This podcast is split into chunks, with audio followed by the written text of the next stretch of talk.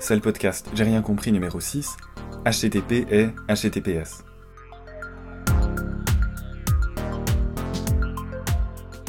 HTTP, ça commence comme euh, le HTML dont on a parlé la dernière fois. C'est normal, HT c'est pour hypertexte, ça veut dire un texte qui contient des liens vers d'autres textes. Et TP c'est Transfer Protocol, donc protocole de transfert.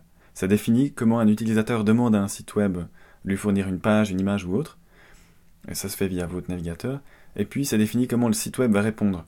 Du genre, euh, voilà telle page, je t'envoie le contenu. Ou alors, euh, je n'ai pas...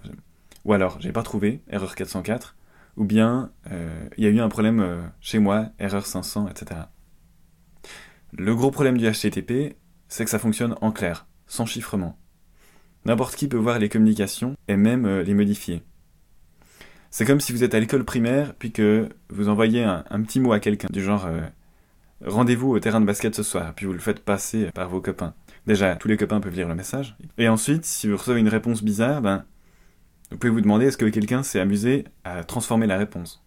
Pendant quasiment 10 ans, on pouvait euh, se connecter à, Facebook en HTTP. Ça permettait à, des gens de voir notre mot de passe en clair quand on se connecte, de voir euh, tout ce qu'on tout ce qu'on envoyait, de voir euh, tout ce qu'on faisait s'afficher chez nous. Et puis on peut se balader en HTTP sur des sites marchands, et un pirate pouvait assez facilement voir nos données de carte de crédit ou récupérer notre identifiant de session pour continuer les achats à notre place. Un exemple actuel de comment des gens peuvent euh, intercepter nos échanges, c'est avec les smartphones. La plupart des gens qui ont un smartphone laissent le Wi-Fi activé en permanence, et par défaut, le téléphone cherche s'il trouve des réseaux connus et il s'y connecte automatiquement.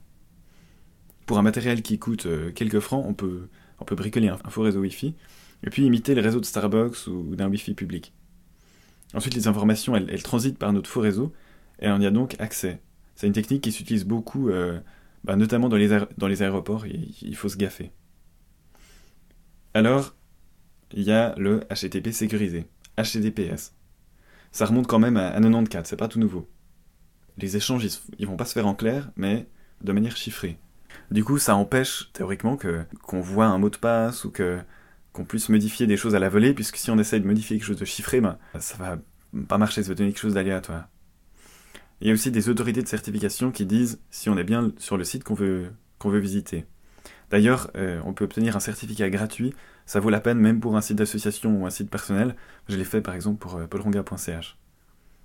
Alors, sur certains sites, on voit des messages du genre euh, il y a un petit cadenas dans votre navigateur, vous pouvez avoir toute confiance.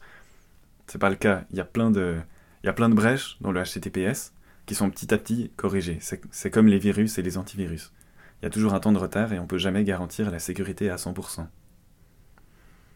En matière de site web, un problème, c'est que le temps de retard, il peut être assez long, parce que énormément de gens utilisent des vieilles versions de navigateurs, plus à jour.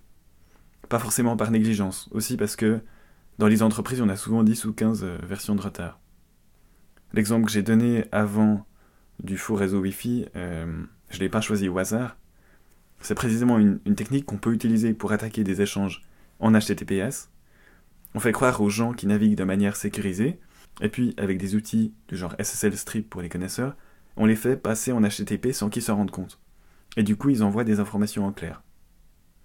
Voilà.